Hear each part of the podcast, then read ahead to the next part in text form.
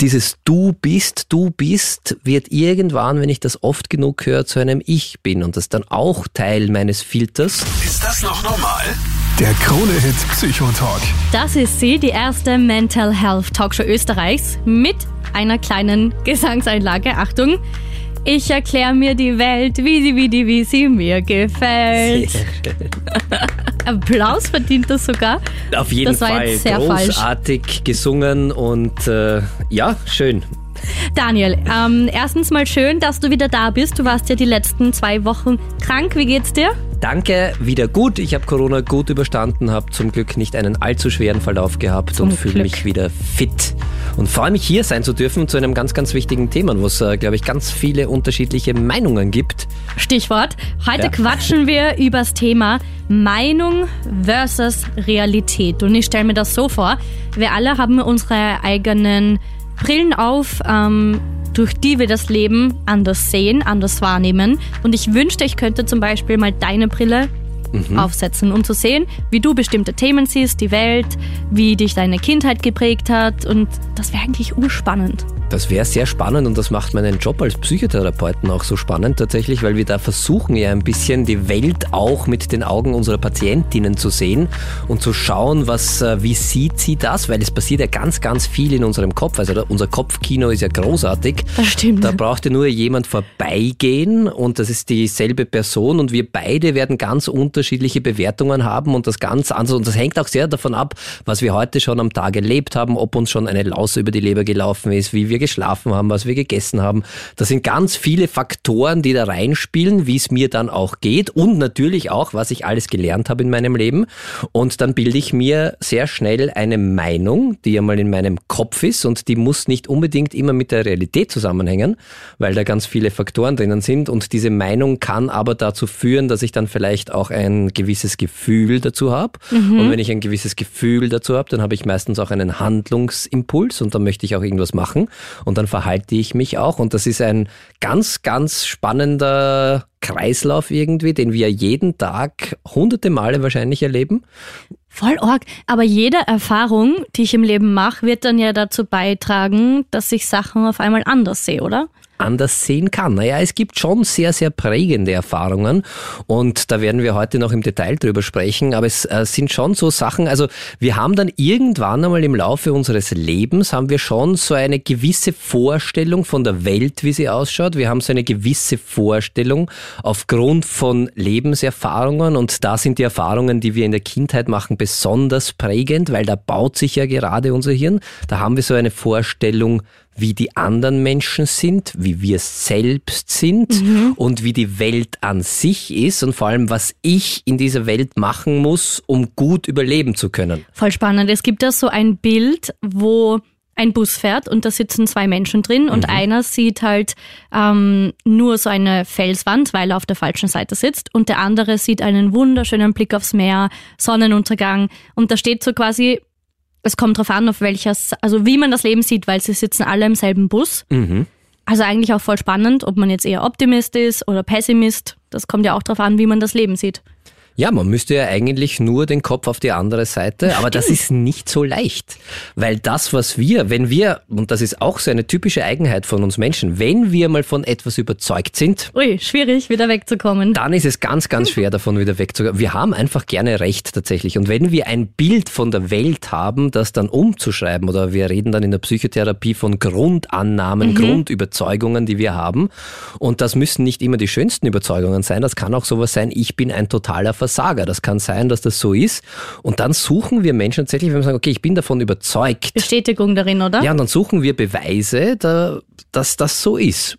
Und dann werden wir durch die Welt gehen tatsächlich und alles wahrnehmen. Selektive Wahrnehmung heißt das, was halt wirklich unsere Annahme bestätigt und beweist, Obwohl die Realität vielleicht anders aussieht. obwohl die Realität ganz, ganz anders ausschaut. Also wir haben einen riesigen Filter mit, oder wir, wir bauen uns selber einen oder wir müssen uns einen bauen und mit dem gehen wir dann oft ein ganzes Leben äh, herum und das muss nicht immer hilfreich sein, kann sogar zu massiven Problemen führen.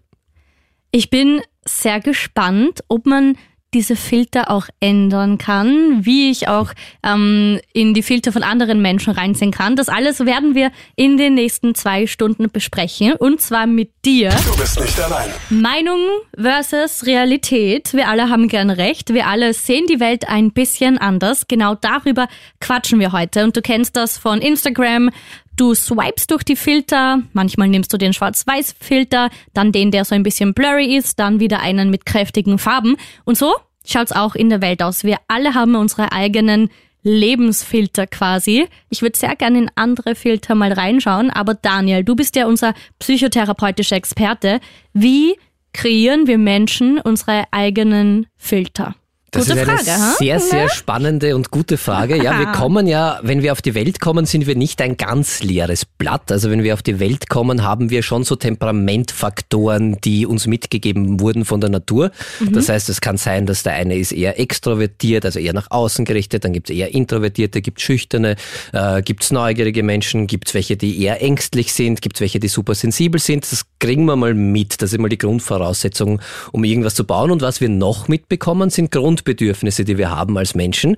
Das sind vier Stück. Wir haben vier Grundbedürfnisse, die sind genauso wichtig wie die biologischen Grundbedürfnisse. Also biologisches Grundbedürfnis zum Beispiel Schlafen, ist Essen, oder? Genau, richtig.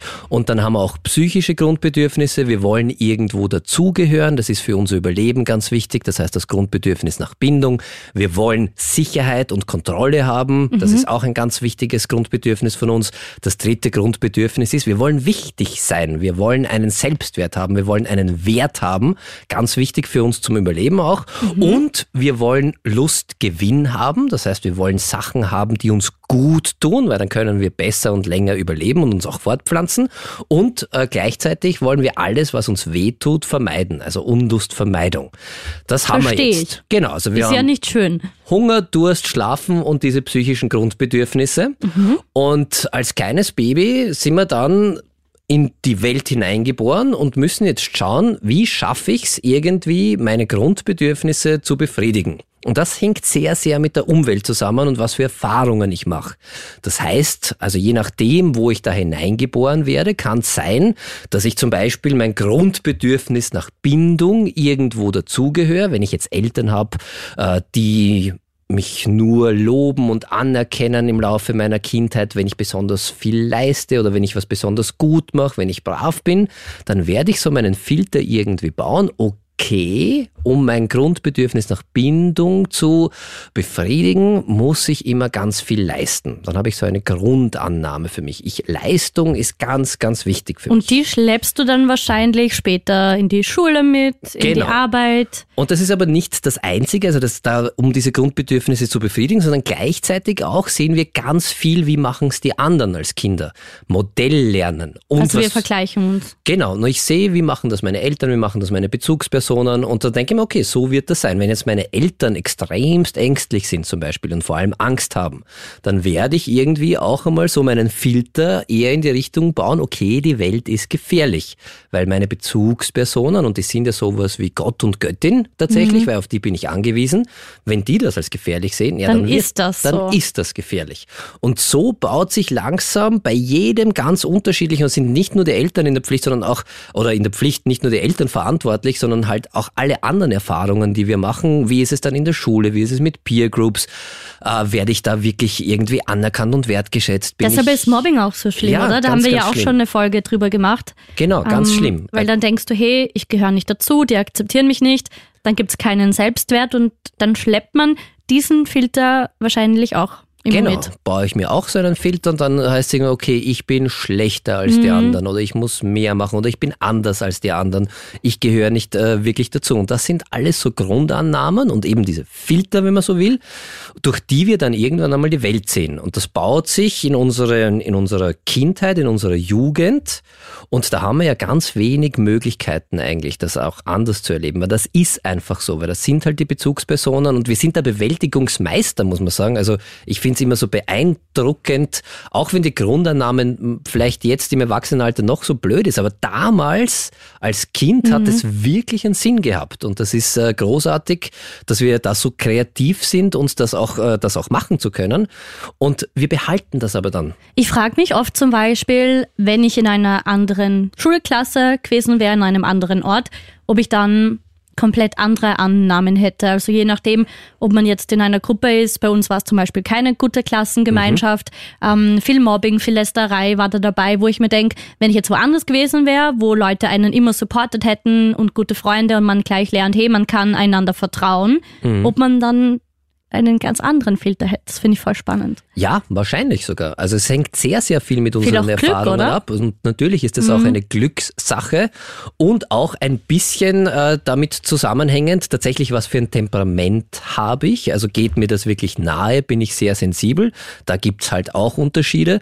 Und auch, wie gehen dann vielleicht, wenn das jetzt in der Klasse das Mobbing ist, wie ist da das andere Umfeld? Kann ich da korrigierende Erfahrungen machen oder sind die selbst ein bisschen unsicher mhm. oder überfordert mit der Situation in, in dem konkreten Fall und meinen es vielleicht gut und schaffen es aber da nicht, mich so zu supporten, dass ich da gut äh, durch und drüber komme.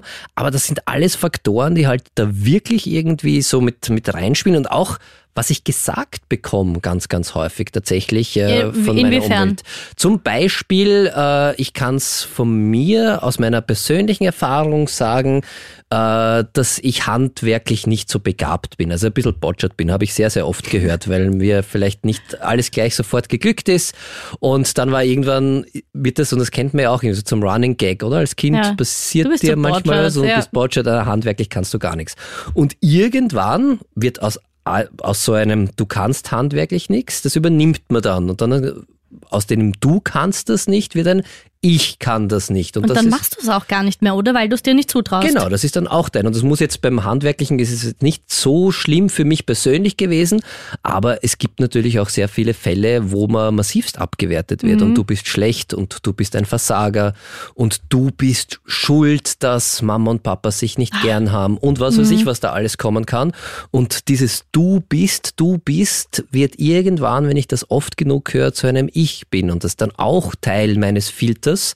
Und das heißt, da kann ich dann schon einen Filter bauen, der nichts mehr mit der Realität zu tun hat. Damals ja, aber in der heutigen Zeit gar nicht mehr. Und das Problem, das wir haben, wenn wir so einen Filter mal gebaut haben, dann ist er da und dann hinterfragen wir den nicht, weil für uns ist das ja das Normalste auf der weil Welt. Weil wir es eben nicht merken. Ja, wir sehen ja die Welt so und wir gehen ja davon aus, dass das so ist und wie wir vorher schon gesagt haben, wenn ich mal von irgendwas überzeugt bin als Mensch, dann suche ich und sehe auch nur die Beweise, die für meine Annahme sprechen.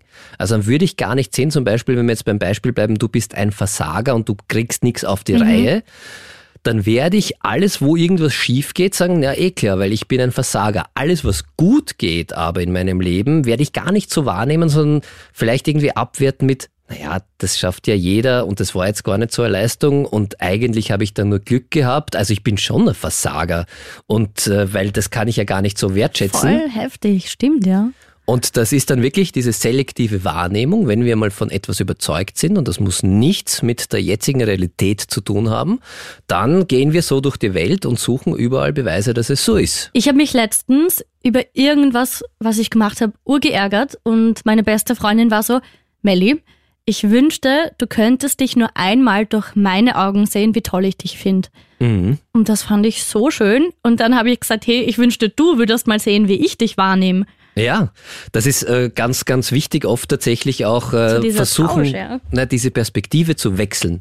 Und was würde ich denn, weil wir sind ja sehr häufig aufgrund dieses Filters, den wir da gebaut haben, sehr, sehr streng mit uns selbst. Mhm. Und das ist sehr hilfreich, hilfreich in manchen Situationen, einfach mal zu versuchen, okay, wenn jetzt meine beste Freundin, mein bester Freund in dieser Situation wäre, was würde ich denn dann denken? Stimmt.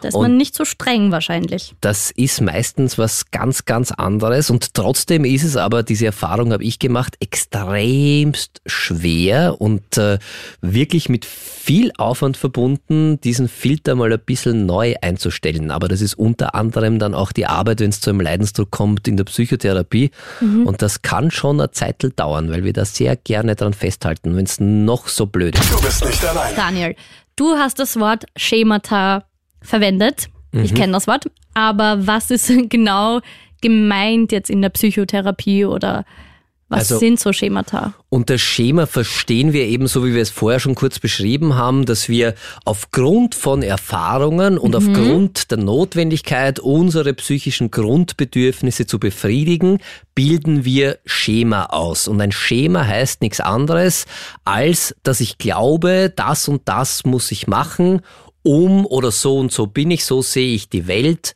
um gut überleben zu können. Und ich, äh, da gibt's in der Psychotherapie gibt's einen eigenen Teilbereich, das ist die Schematherapie.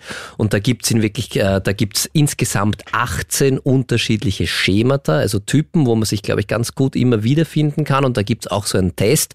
Und ich wollte, und das, jeder hat das von uns. Und ich wollte es einfach ein bisschen irgendwie auch äh, zeigen, dass das was ganz Normales ist und dass jeder solche Schemata in sich auch trägt. Und die Gefahr ist halt immer, wenn manche Schemata überdurchschnittlich ausgebildet sind, dann kann es wirklich zum Problem werden. Dann kann es bis zu bis hin zu einer Persönlichkeitsentwicklungsstörung gehen. Und wir haben ja auch schon eine Sendung äh, oder einen Podcast gemacht zum Thema Persönlichkeitsentwicklungsstörungen. Da ist ja das Grundproblem tatsächlich, dass meine Grundannahmen und mein Blick auf die Welt so verschoben, möchte ich gar nicht, aber s- so sind, Sich nicht decken mit der naja, und vor allem, dass ich dann irgendwann einmal großen Leidensdruck habe, weil ich mit meinen Grundannahmen, mit meinen Schemata, die ich da ausgebildet habe und die überdurchschnittlich ausgebildet sind aufgrund meiner Erfahrungen, einfach in der Welt nicht zurechtkomme. Du hast gesagt, es gibt 18 davon. Können wir mal ein Genau. paar durchgehen? Ich würde gerne wissen, welche ich, Ich zum Beispiel habe. Oder? kann zum Beispiel ein, und das hat jetzt nichts mit dir zu tun, sondern aber ich glaube, dass das relativ weit verbreitet ist, ein Schema, das heißt Unzulänglichkeit und Scham, das ist der Titel Okay. Und das hat damit zu tun, wenn ich in meiner frühen Kindheit äh, Schwierigkeiten beim Grundbedürfnis nach Bindung gehabt habe. Und da kann eben dieses Schema Unzulänglichkeit und Scham sich ausbilden und das ist das Gefühl, so wir- wirklich unzulänglich, schlecht, Minderwertigkeit oder unerwünscht zu sein. Diesen Glaubenssatz, ich bin nicht gut genug, ich reich nicht, haben Genau. ja voll viele. Und die Betroffenen haben eben das, das Gefühl, dass sie es niemals wert sein werden, von anderen Liebe, Aufmerksamkeit oder Respekt zu erhalten. Urtraurig. Und egal wie sehr sie sich auch bemühen, sie haben ein Gefühl tiefer Scham auch für die eigene Person. Also ich bin nicht gut genug. Und da wurde eben in der Kindheit oft das Bedürfnis nach Anerkennung, nach Lob, nach Akzeptanz nicht ausreichend erfüllt. Und das ist sehr häufig der Fall, wenn Eltern übermäßig kritisch äh, waren und äh, die, die Kinder bloßgestellt haben. Also so ein bisschen, hey, das müsstest du eigentlich schon können und das ist ja lächerlich, dass du das nicht kannst. Und äh, genau, und äh, wenn sowas häufiger passiert, das kann schon mal passieren, aber wenn sowas häufiger passiert, kann sich eben so ein Schema überdurchschnittlich ausbilden von Unzulänglichkeit und Scham.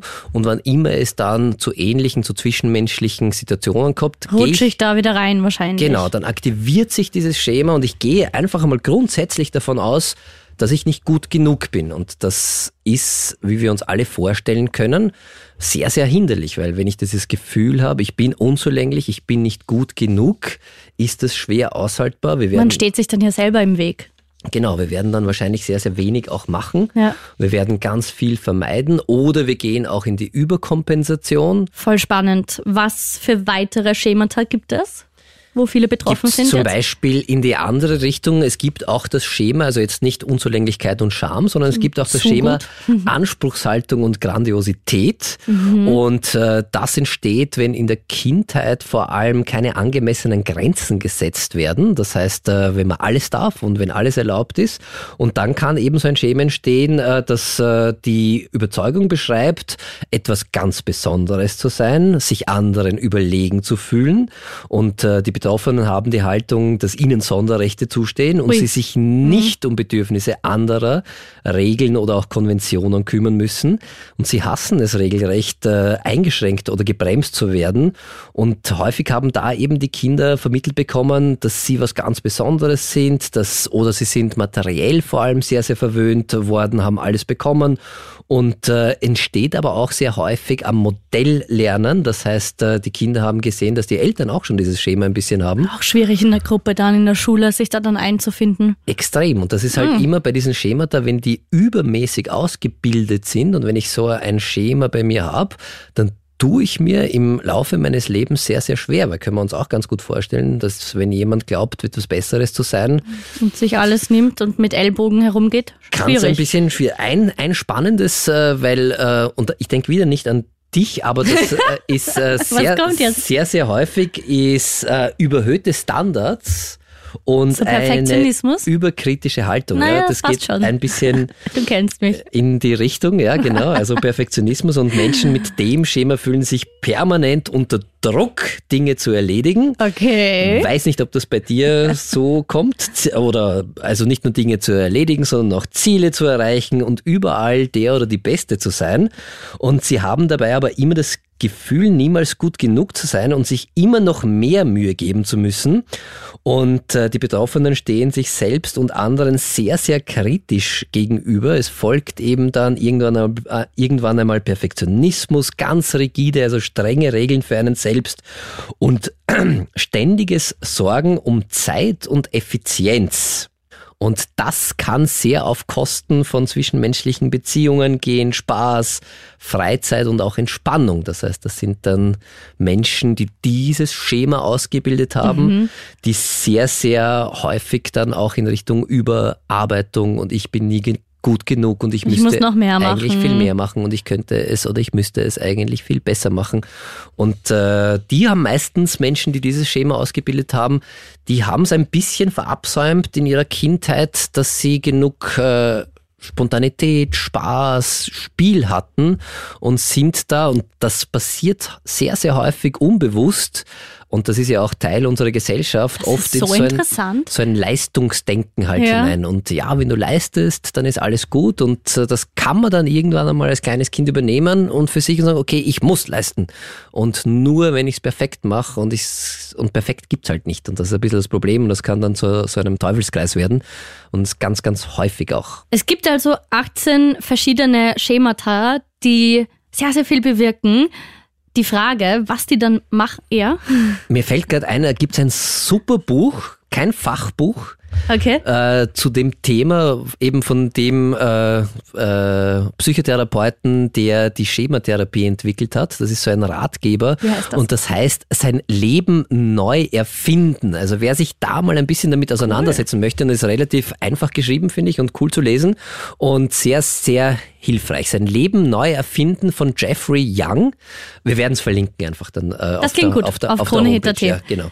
Ähm, dort findest du übrigens natürlich auch den Sendungspodcast. Ist das noch normal, der Krone-Hit Psychotalk? Und wir stellen uns jetzt gleich die Frage, was wir tun können, wenn diese Schemata quasi durchkicken und anspringen, sage ich jetzt mal. Du bist nicht allein. Daniel, was passiert jetzt? Du hast zuerst schon erwähnt, es gibt so 18 verschiedene Schemata. Was passiert, wenn ich jetzt in einer bestimmten Situation bin und mein Kopf macht pop und dann geht dieses Schema an und das bringt mir vielleicht auch gar nichts? Dann sind wir genau in dieser Situation wieder und sehen die Welt durch. Das ist wirklich wie wenn man eine Brille mit einem Feldfilter aufsetzt und dann setzen wir uns diese Brille auf und, dann zack. handeln wir Ja. genauso. Und wenn, das ist, äh, dann haben wir drei Möglichkeiten in Wirklichkeit zu reagieren. Das äh, kennen wir auch alle. Entweder Angriff, Flucht oder Freeze und das kann man jetzt übertragen. Freeze im Sinne von erstarren. Erstarren, genau. Das heißt, wir können entweder überkompensieren, also wenn wir jetzt zum Beispiel wieder dieses äh, äh, leistungsüberhöhte Standard-Schema äh, hernehmen, dann kann man sagen, okay, Überkompensation, Angriff, ich mache noch mehr, ich mache noch mehr, ich mache noch mehr, ich Also gut genug. angenommen, ich will jetzt in der Schule die Beste sein, dann Genau. gehe ich noch die extra Meile und schreibe noch einen Text. Genau, und dann bis zum Burnout im schlimmsten Fall, also Mhm. bis zur Überforderung. Ich kann gleichzeitig Flucht wäre Vermeidung. Also ich mache gar keine Hausaufgaben mehr. Ich mache vor allem nichts, wo ich scheitern könnte. Ich so. vermeide alle Situationen, äh, wo ich mir nicht sicher bin, dass ich der Beste bin. Und da wird mir wahrscheinlich auch ganz viel im Leben fehlen, weil es halt ziemlich unmöglich ist, immer und überall der Beste zu sein. Also kenne das von mir, deshalb Ich glaube, das wird mir eher ein bisschen ähnlich. ja, ja, na, und das, das möchte ich nochmal sagen, wenn man so ein Schema hat, das ist an sich nichts Schlimmes und wir alle haben diese Schemata in uns auch drinnen. Die Frage ist immer, wie ausgeprägt ist es und wie sehr steht es mir manchmal dann auch im Leben im Weg. Aber gibt's was, was du zum Beispiel vermeidest, weil du denkst, du bist jetzt nicht der Beste? Ja, ich, also ich habe ein ganz ein konkretes Beispiel, ich kann, gespannt. kann ich nennen, also wo ich das dann wirklich, das war vor einigen Jahren äh, und ich wollte immer Muay Thai äh, Kampfsport machen. Kein Plan, was das ist, aber klingt wild. Okay. Kickboxen und ein Freund von mir, ein Bekannter, ist, glaube ich, Staatsmeister sogar und hat eine eigene äh, Kampfsportschule. Und ich wusste, dass ich da halt nicht wirklich gut drinnen bin. No, jetzt hast du es nie probiert. hab's dann nie probiert. Irgendwann hat mich dann meine Frau dazu überlegt, hey, bitte, du willst das doch unbedingt ausprobieren, mach das doch. Und äh, das war wirklich schwierig für mich, weil ich eben wusste, da kann ich ja nur losen und äh, da werde ich halt verlieren, auch wenn es nie zu, es wäre ja kein Kampf gewesen, sondern einfach, okay, ich, für mich war das schlimm, Ja. ich bin da nicht der Beste. Das wäre auch dein erstes Mal ja dann gewesen. ja, natürlich. äh, Von außen betrachtet alles logisch. Und äh, aber Aber, wenn ja. man in diesem Schema drinnen ist, ganz, ganz schlimm. Und ich habe dann äh, tatsächlich äh, ganz viel YouTube-Videos geschaut und zu Hause, wo mich keiner gesehen hat, ein bisschen trainiert, dass ich äh, Bevor du beim ersten Mal dort warst? bevor ich zur Unterrichtsstunde, wo mir es ein Lehrer eigentlich äh, beibringen hätte sollen, ja.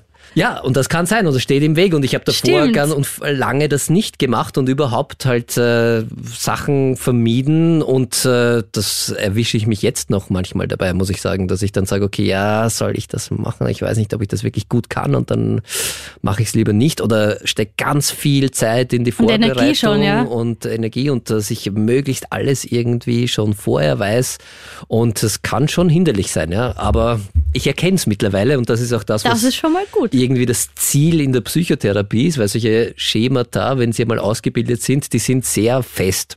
Also wir haben jetzt ähm, Punkt eins. ich mache noch mehr und mehr und mehr. Genau. Punkt zwei, wie du beim Kampfsport. Ähm, Ja, Vermeidung und dann Vermeidung und Punkt drei. ist noch erdulden tatsächlich und erdulden heißt einfach, dass ich mehr oder weniger resigniere und dann gar nichts mehr mache.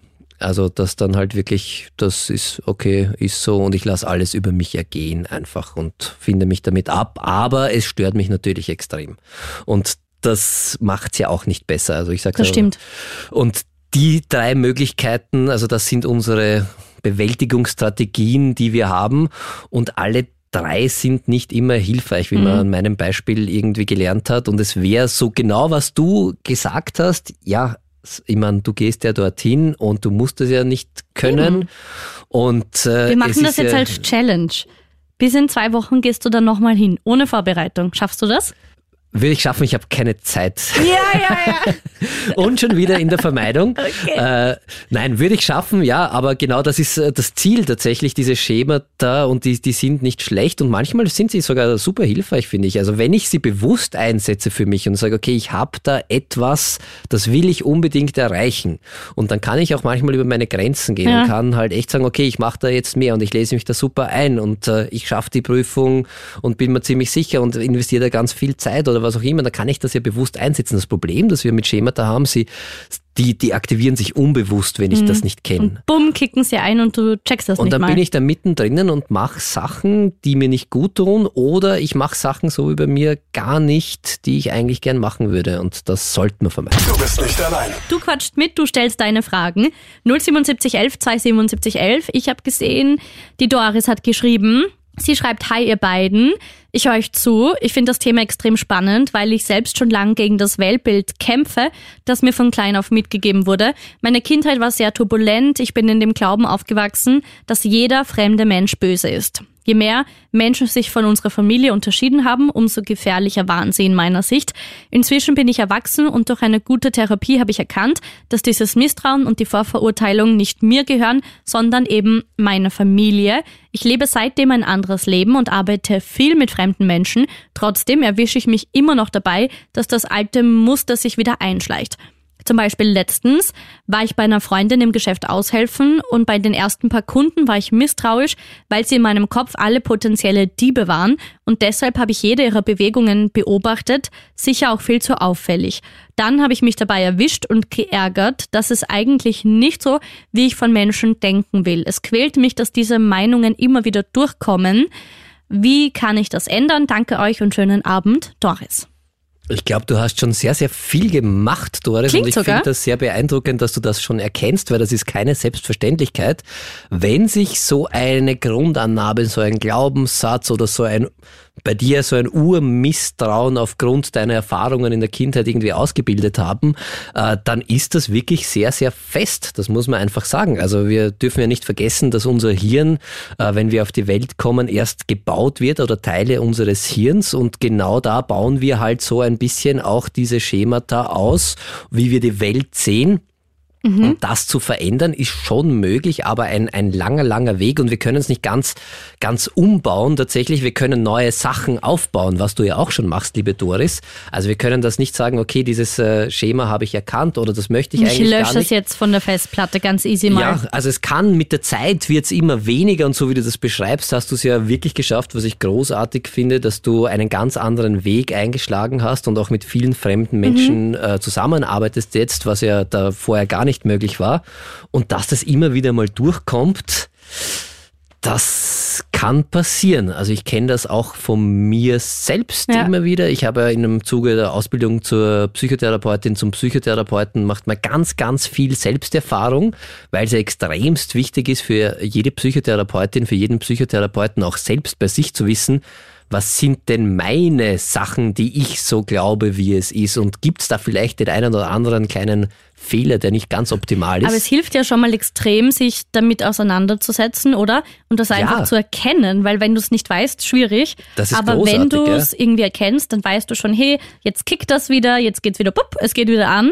Und genau dann kannst du nämlich bewusst eine Entscheidung dagegen treffen. Und wenn du das mitbekommst überhaupt einmal und das sichtbar machst, Voll. weil das passiert alles immer unbewusst, das ist der erste und wichtigste Schritt irgendwie. Und man kann das nicht ungeschehen machen, was passiert ist in seinem Leben bislang. Aber ich kann dann sagen, okay, das, wie du geschrieben hast, Doris, das gehört eigentlich gar nicht mir, das ist äh, Teil meiner Familie.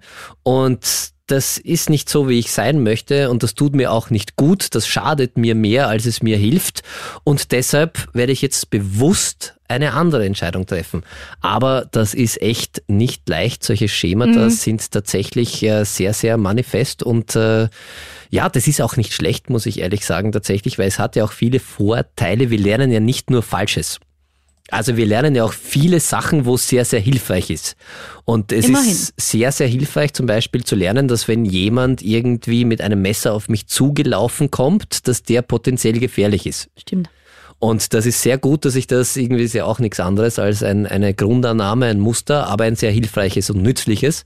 Und es geht eben darum zu unterscheiden, okay, wo sind die Grundannahmen, Die was bringen, oder? Erfahrungen, die mir helfen Genau. und vor allem, wo sind die, die mir bei meinem Leben im Weg stehen. Und die muss ich dann nach und nach irgendwie dann neu Ein bisschen lernen. rauskicken. Ja. Du bist nicht allein. Ich habe eine Sprachnachricht bekommen. Hallo, hier ist der Thomas Graz.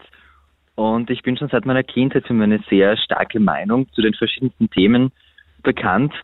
Und das hat auch immer wieder für Konflikte gesorgt. Weil es ist immer so, ich akzeptiere zwar die Meinung der anderen Menschen, aber ich versuche dann trotzdem irgendwie, sie von meiner Meinung zu überzeugen. Und leider ist mir schon oft gesagt worden, dass ich sehr egoistisch bin, äh, beziehungsweise irgendwie auch narzisstisch und ich verliere immer mehr Kontakte deshalb. Und nun höre ich euch zu und hinterfrage das Thema zum ersten Mal so richtig. Also, wie kann ich lernen, besser mit der Meinung anderer Menschen umzugehen? Danke mal, Tom, dass du dich bei uns meldest. Daniel, du als psychotherapeutischer Experte, was sagst du dazu? Weil ich stelle es mir schon sehr schwierig vor, wenn jetzt jemand immer recht haben will, weil dann zählt ja zum Beispiel, wenn ich jetzt dem was sage, meine Meinung mal so null. Ja, und da muss man, glaube ich, ein bisschen unterscheiden zwischen, was ist eine Meinung ist nur eine Meinung. Und eine Meinung, ich habe mir das extra rausgesucht, sozialpsychologisch äh, die Definition von Meinung und eine Meinung. Und da gibt's jetzt nicht wirklich so die eine, einheitliche Definition, aber eine sehr schöne habe ich gefunden. Und eine Meinung ist äh, ein kurzlebiges Urteil über augenblickliche, für die Öffentlichkeit relevante Themen. Nochmal bitte. Ein kurzlebiges Urteil Okay. über augenblickliche für die Öffentlichkeit relevante Themen. Relevant. Okay. Das heißt, das ist ja nichts, was mich ausmacht. Und man kann auch ein bisschen unterschiedlicher Meinung sein, finde ich. Und es ist nicht schlimm, Ist wenn man spannend. unterschiedlicher Meinung ist. Und ich habe so ein bisschen das Gefühl, dass uns das äh, gerade auch äh, auf Social Media, wenn man da ein bisschen unterwegs ist, ein bisschen verloren geht. Weil äh, es dürfen irgendwie nicht zwei unterschiedliche Meinungen nebeneinander existieren, sondern man muss sich irgendwie so, entweder bist du pro oder contra. Und äh, wenn du pro bist, dann bist du in meinem Team. Und wenn du contra bist, dann bist du im gegnerischen Ja, Team. generell auf Social Media bist du ja in deinen Bubbles drin. Das ist ja wieder komplett schwierig, oder? Social du kriegst ja nur Media- ausgespielt. Genau, nutzt das ja Mhm. extremst aus und deshalb gefällt es uns ja auch so gut, Social Media, und deshalb verbringen wir so gerne so viel Zeit darauf, weil auf Social Media bekomme ich in Wirklichkeit durch den Algorithmus meine Meinung immer wieder gespiegelt und ich bekomme Sachen, die genau meine Meinung, meine Interessen und meine Einstellungen auch widerspiegeln. Also und du Hundevideos und ich Reisevideos. Genau. Und das aber jetzt auf einem sehr, sag mal, nicht schädlichen Niveau Ja. mit Hunde- und Reisevideos. Aber das geht ja auch tatsächlich äh, über politische Diskussionen, über, wir haben es bei Corona gesehen, Impfgegner gegen Mhm. Wo Impfbefürworter. Leute sich wirklich zerstritten haben, die ja jahrelang befreundet waren. Oder ich Genau. kenne da Geschichten, da haben welche keinen Kontakt mehr, weil einfach die Meinungen bam so aneinander gestoßen sind. Ja, und wir haben halt einfach sehr, sehr gerne Recht auch als Menschen. Und wenn ich halt eine Meinung habe von etwas, dann bin ich ja meistens auch davon überzeugt und dann hätte ich auch gern, dass alle anderen diese Meinung haben. Ich finde das ehrlich gesagt ein bisschen kurzsichtig, wenn man das so sieht, weil äh, ich finde, dass es nichts über einen Menschen aussagt, ob er jetzt eine andere Meinung hat zu einem gewissen Thema. Und das ist ja die Definition von Meinung ist Kurzlebig. ein kurzlebiges Urteil über augenblickliche für die Öffentlichkeit relevante Themen. Und das ist ja was ganz was anderes als die Einstellungen des Menschen, der mir da gegenübersteht und auch seine Werte. Also die er da hat dann auch vielleicht, sondern eine Meinung ist halt nur mal eine Meinung und eine Meinung kann man ändern. Und ja, ich habe auch ungern Unrecht, muss ich sagen. Also ich glaube, so ist es bei vielen, aber trotzdem, man, ich glaube, man muss es auch aushalten können, irgendwie, dass es andere Meinungen gibt. Ganz, ganz wichtig, weil so wie der äh, Tom auch jetzt beschrieben hat, wenn ich wirklich darauf beharre, dass ich immer recht haben muss und nur meine Meinung die einzig wahre Meinung ist und wer nicht meiner Meinung ist, Kann äh, gehen. kann gehen, dann wird man wahrscheinlich sich nicht ganz viele Freunde machen und das ist halt auch sehr schade.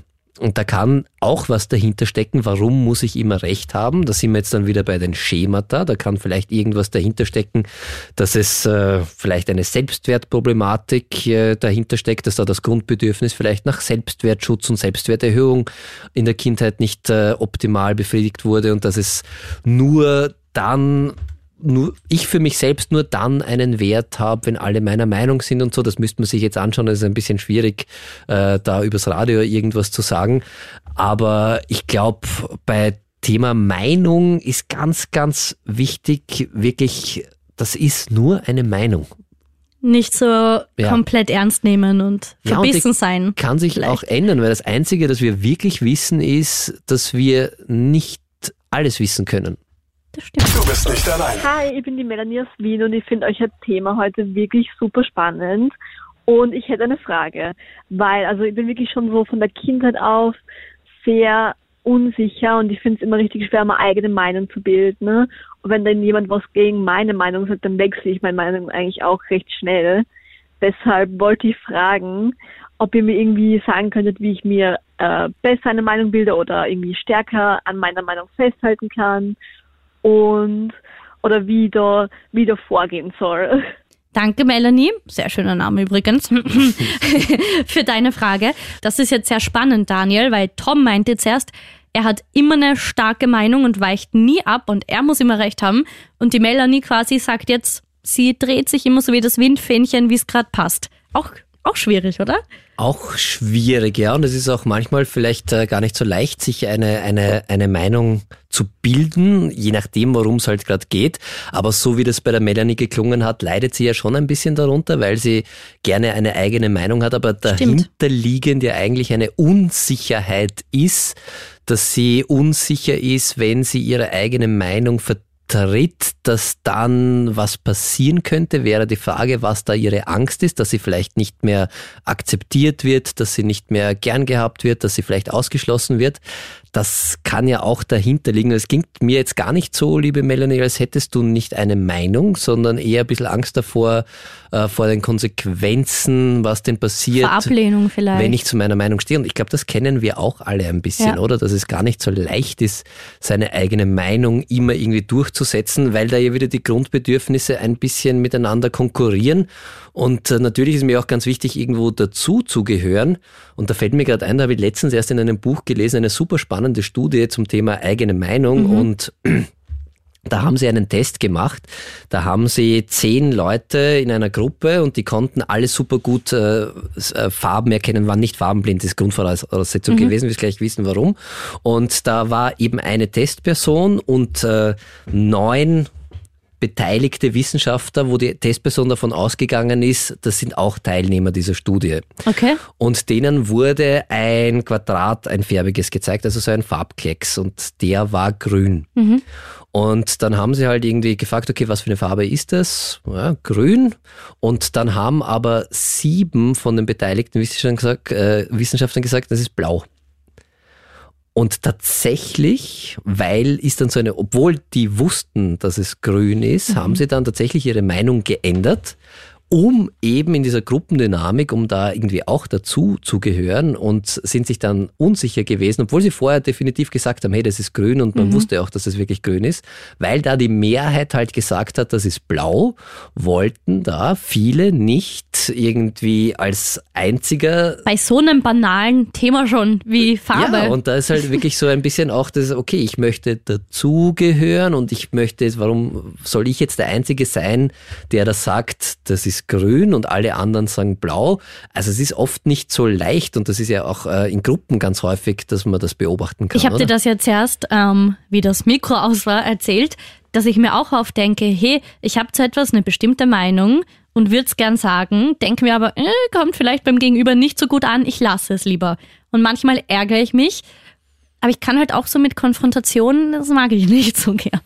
Ich glaube, das ist äh, kann man, wenn man es positiv beschreibt, durchaus als sozial sehr kompetent mhm.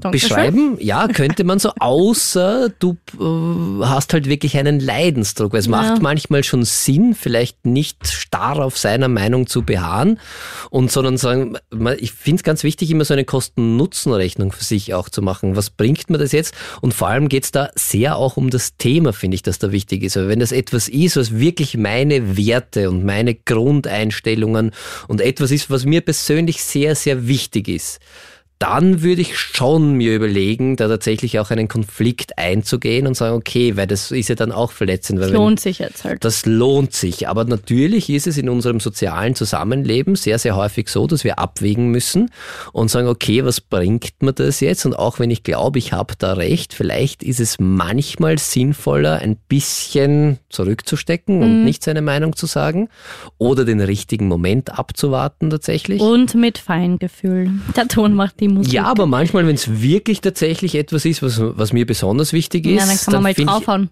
Und es ist auch nicht schlimm und Konflikte sind auch nicht schlimm. Also es ist auch okay, unterschiedliche Meinung zu sein und es ist auch okay, sich darüber zu streiten, finde ich. Das heißt ja noch nicht, dass da diese Angst, ich werde alleine sterben, wenn ich meine Meinung sage, die vielleicht da im Hintergrund irgendwo mit äh, schwingt, die muss ja nicht unbedingt umgesetzt werden, sondern man kann auch einmal unterschiedlicher Meinung sein und die Erfahrung machen im besten Fall, dass es okay ist und dass da keine Katastrophe passiert, äh, wenn man seiner besten Freundin einmal sagt, wie man es selbst empfindet. Du bist nicht allein. Auf Social Media swipest du durch die Filter, schaust, welcher am besten passt. Im eigenen Leben wird dir das oft mitgegeben und du erkennst es nicht. Deshalb quatschen wir heute mal ganz offen darüber. Was ist die Realität? Was sind deine eigenen Filter? Das ist die erste Mental Health Talkshow Österreichs. 07711 27711. Ich öffne gerade die Nachricht vom Tim. Auf WhatsApp er schreibt, ich bin ein treuer Hörer. Heutiges Thema finde ich sehr spannend. Ich bin nicht gläubig und verlasse mich ausschließlich auf wissenschaftlich belegbare Fakten. Dementsprechend folge ich auf all meinen Social-Media-Kanälen natürlich Menschen und Seiten, die ähnlicher Überzeugung sind. Nun habe ich aber einen sehr gläubigen ehemaligen Schulkollegen in meinem Freundeskreis und als wir letztens geplaudert haben, sind wir drauf gekommen, dass wir beide komplett andere Dinge auf Social Media sehen. Natürlich folgen wir anderen Kanälen, aber uns ging es vor allem um die allgemeinen Fakten und Themen wie zum Beispiel mentale Gesundheit. Wir haben unsere Feeds verglichen und es ist unglaublich, wie komplett unterschiedliche Dinge wie zum Beispiel Klimawandel in unseren Bubbles unter Anführungszeichen argumentiert und erklärt werden. Das hat mich sehr geschockt und ich frage mich, ob ich auch in einer Bubble festhänge, die vielleicht ihre eigenen Fakten hat und nicht komplett mit der Realität übereinstimmt. Seitdem überprüfe ich alle Quellen und recherchiere immer, ob Fakten auch wirklich belegbar sind. Zu meiner Überraschung habe ich Dinge gefunden, die so wissenschaftlich nie bewiesen wurden. Das macht mir Angst, denn ich dachte wirklich, dass ich eigentlich sehr aufgeklärt bin und Fake News sofort erkennen würde. Habt ihr einen Tipp, wie man am besten nicht in eine Bubble rutscht, sondern einen objektiven Blick auf Themen bekommen kann. Danke euch und schöne Sendung, Tim. Danke erstmal, Tim, dass du mitmachst. Ja, ja Daniel. voll cool. Und ein Thema, glaube ich, das viele betrifft und vielleicht haben es äh, die meisten gar nicht so am Schirm, dass es so ist. Ich glaube, wenn man in keine Bubble kommen möchte, dann dürfte man rein theoretisch äh, kein Social Media nutzen. Ja, und auch gar nichts mache. Und der Freundeskreis ist ja auch oft eigenem, also derselben ja, Meinung, oder? Das ist auch nicht immer so schlimm, würde ich meinen, tatsächlich. Also man muss schon ein bisschen aufpassen, dass man da nicht in eine Bubble hineinrutscht. Und natürlich, wir haben es heute schon äh, gesagt, wir haben halt alle sehr, sehr gerne Recht. Und äh, Social Media das ist deren Geschäftsmodell. Die spielen uns halt Sachen an, die lernen relativ schnell, was wir gern haben, welcher Meinung wir sind. Mhm. Und dann spielen sie uns das aus. Und da ist die Gefahr natürlich sehr groß, dass man da in irgendeiner Bubble, in so einer Echokammer festhängt und nur noch irgendwie das ausgespielt bekommt. Ich glaube, was der Team absolut richtig gemacht hat, ist, dass er sich einmal die Bubble eines Freundes angeschaut hat und da überhaupt einmal draufgekommen ist, dass es so ist. Und ich glaube, genau das ist der Punkt. Man muss immer wieder auch einmal offen sein, äh, sich da neuen Erfahrungen hinzugeben und vielleicht auch einmal Seiten zu folgen oder anderen Menschen zu folgen, wo man jetzt nicht einer Meinung ist, dass man da auch ein bisschen einen Einblick bekommt und vielleicht auch ein bisschen einen Abstand zu gewinnen. Aber an sich finde ich, es gibt ja auch immer diesen, Vorwurf, dass so Stereotype sehr, sehr gefährlich sind und dass wir Menschen dazu neigen, ganz schnell jemanden in eine Schublade zu mhm. stecken. Und das machen wir auch und das ist aber nicht nur schlecht, weil wir schon tatsächlich, wenn wir wirklich ganz objektiv sein wollten und gar nicht auf unsere alten Erfahrungen zurückgreifen wollen würden, dann wäre es ein ziemlich anstrengendes Leben, weil dann müssten wir, egal welchen Menschen, immer ganz von vorne neu kennenlernen. Wir haben schon ganz viele kleine Hinweise und Erfahrungen gemacht und das ist ja auch so dieses erste Gefühl, das wir bei Menschen haben, unser Bauchgefühl und das muss nicht immer schlecht sein, wo wir sagen, okay, da habe ich irgendwie ein ungutes Gefühl und wir sind als Menschen einfach, weil sonst viel zu komplex wäre, auch die Welt, schon ein bisschen darauf angewiesen, dass wir manche Sachen ein bisschen vereinfachen und in Schubladen stecken und für uns zusammenfassen und Muster erkennen. Das mag nicht immer super hilfreich mhm. sein, aber zum Großteil ist das schon okay. Und wenn man so wie der Team sagt, okay, ich bin offen dafür und ich recherchiere auch, wo das herkommt und sage nicht, dass das die allgemeingültige Wahrheit ist und nur was in meinem Feed angezeigt wird, ist wahr und alle anderen sind schlecht. Mhm. Das ist ja ein bisschen die Gefahr, dass man dann in so ein Schwarz-Weiß-Denken oft kommt und sagt, nur wer meiner Meinung ist, hat recht. Der, der hat der recht und überhaupt die Berechtigung wahrscheinlich irgendwie zu leben. Und wenn man es ganz extremst äh, sagen möchte, also wenn man da ein bisschen ausbrechen kann, ist ja schon sehr, sehr viel gewonnen. Und gleichzeitig, ja, es kann ja auch mit seiner Einstellung, mit seinen Werten zusammenhängen. Und dann ist es ja auch okay, dass man sagt, okay, man wird sich ja auch die Freunde dementsprechend, wie du richtig gesagt hast, aussuchen. Ne? Man sucht sich ja da auch ein bisschen eine Bubble aus. Ich glaube, die einzige Bubble, die man sich nicht aussuchen kann, ist die Familienbubble. Stimmt. Und da gibt's deshalb häufig viele Probleme, wie auch die meisten wissen. Du bist nicht allein. Hi, du ist die Jessie aus Linz und zwar habe ich eine Frage an euch.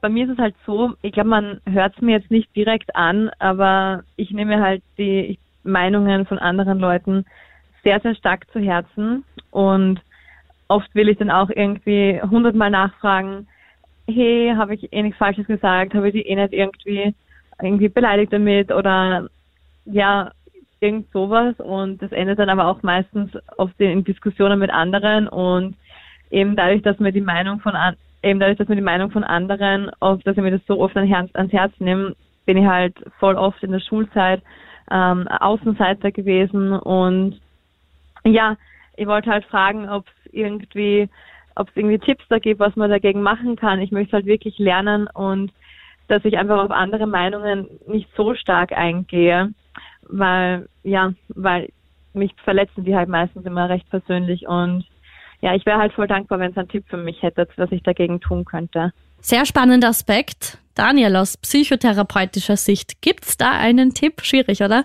Naja, äh, es tut mir vor allem voll leid, weil das klingt äh, sehr, sehr belastend für die Jessie, dass sie da alles, dass sie da ein bisschen eine Unsicherheit hat und äh, dass sie offenbar sich selbst da nicht so zutraut, dass oder ein bisschen am Selbstwert arbeiten könnte, finde ich. Und das klingt ja nicht, als, als gäbe es da irgendwie einen Grund aktuell oder so, sondern es ist halt ganz viel Unsicherheit, die mhm. ich da mhm. raushöre.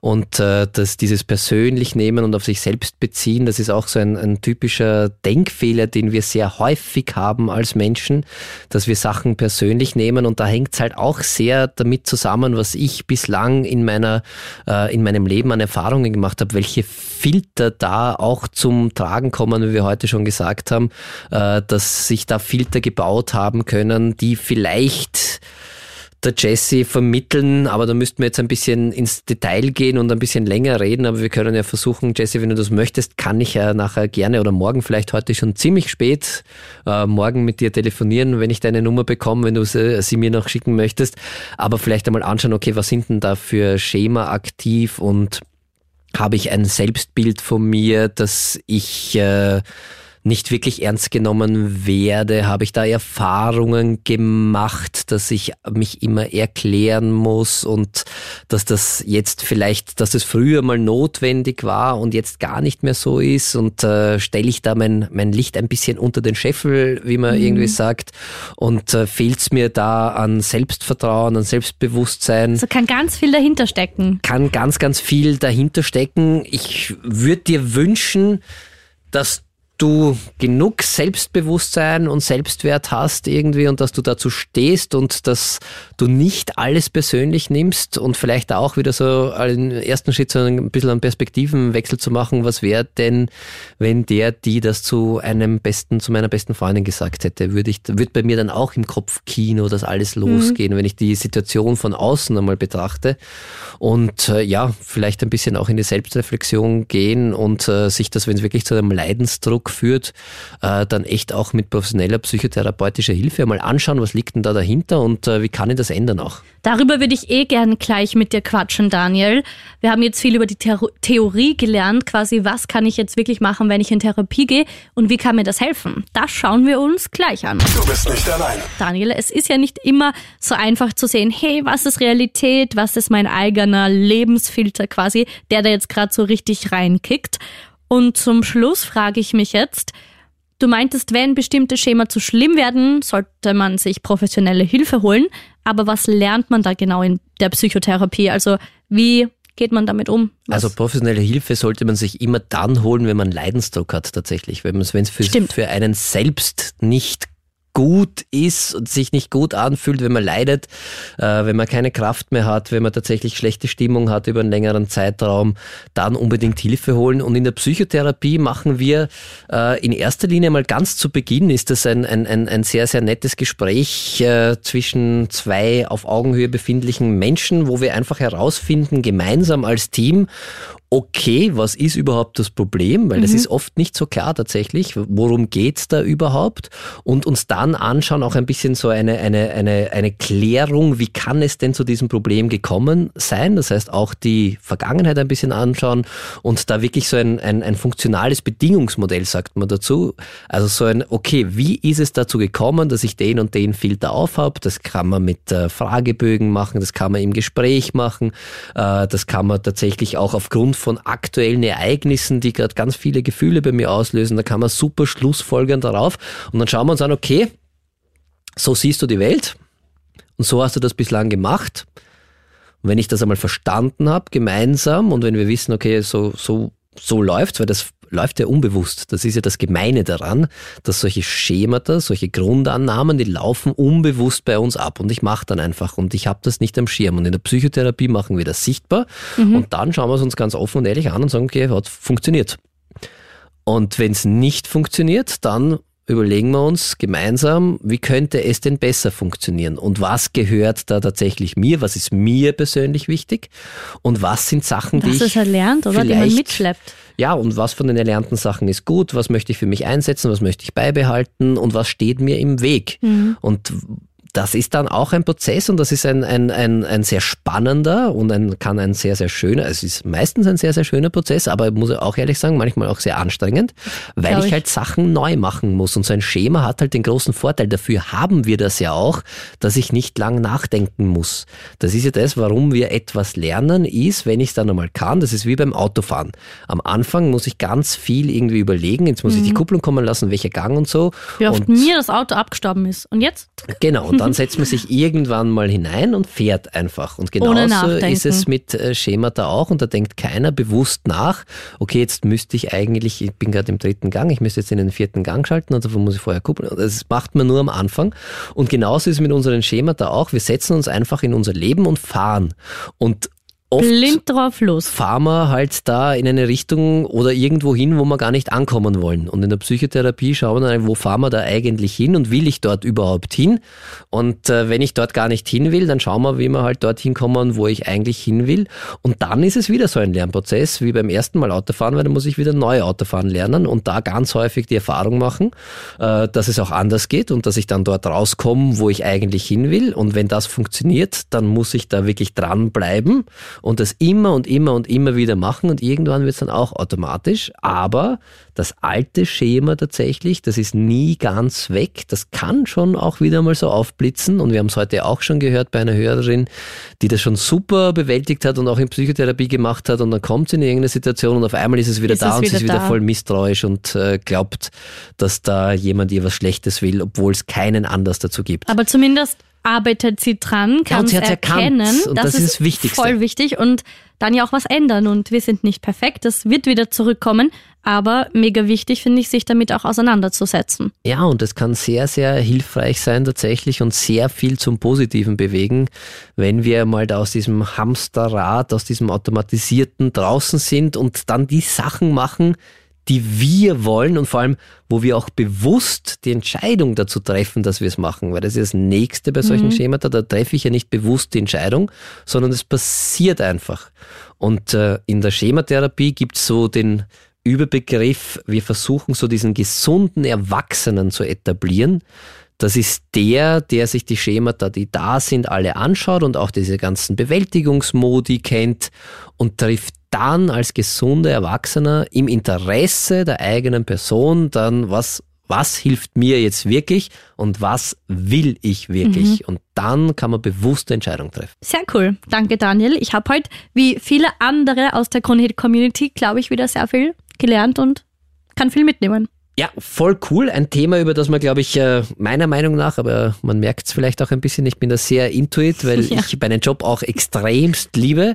Äh, könnte man noch äh, tagelang weiterreden, aber Wir können es gern wieder mal als Thema machen. auf jeden Fall lohnt sich immer wieder drüber äh, zu reden und auch ein bisschen bei sich selbst zu reflektieren, weil das können wir ja alle zu Hause, braucht man gar nicht in die Psychotherapie gehen, sondern sich mal so ein bisschen anzuschauen und äh, okay, was kommt da bei mir, was für Gedanken sind da eigentlich und gibt es da irgendwelche Muster und woher könnten die sein? Das kann sehr spannend sein. Und ganz wichtig, äh, ich finde das echt ein cooles Buch, äh, sein Leben neu erfinden. Da ist es wirklich cool als Ratgeberbuch zusammengefasst, ein bisschen auch diese Schematherapie und wie man das ein bisschen sichtbar machen kann und auch dagegen was machen kann. Link gibt's auf kronehit.at. Ist das noch normal? Der Krone-Hit Psychotalk.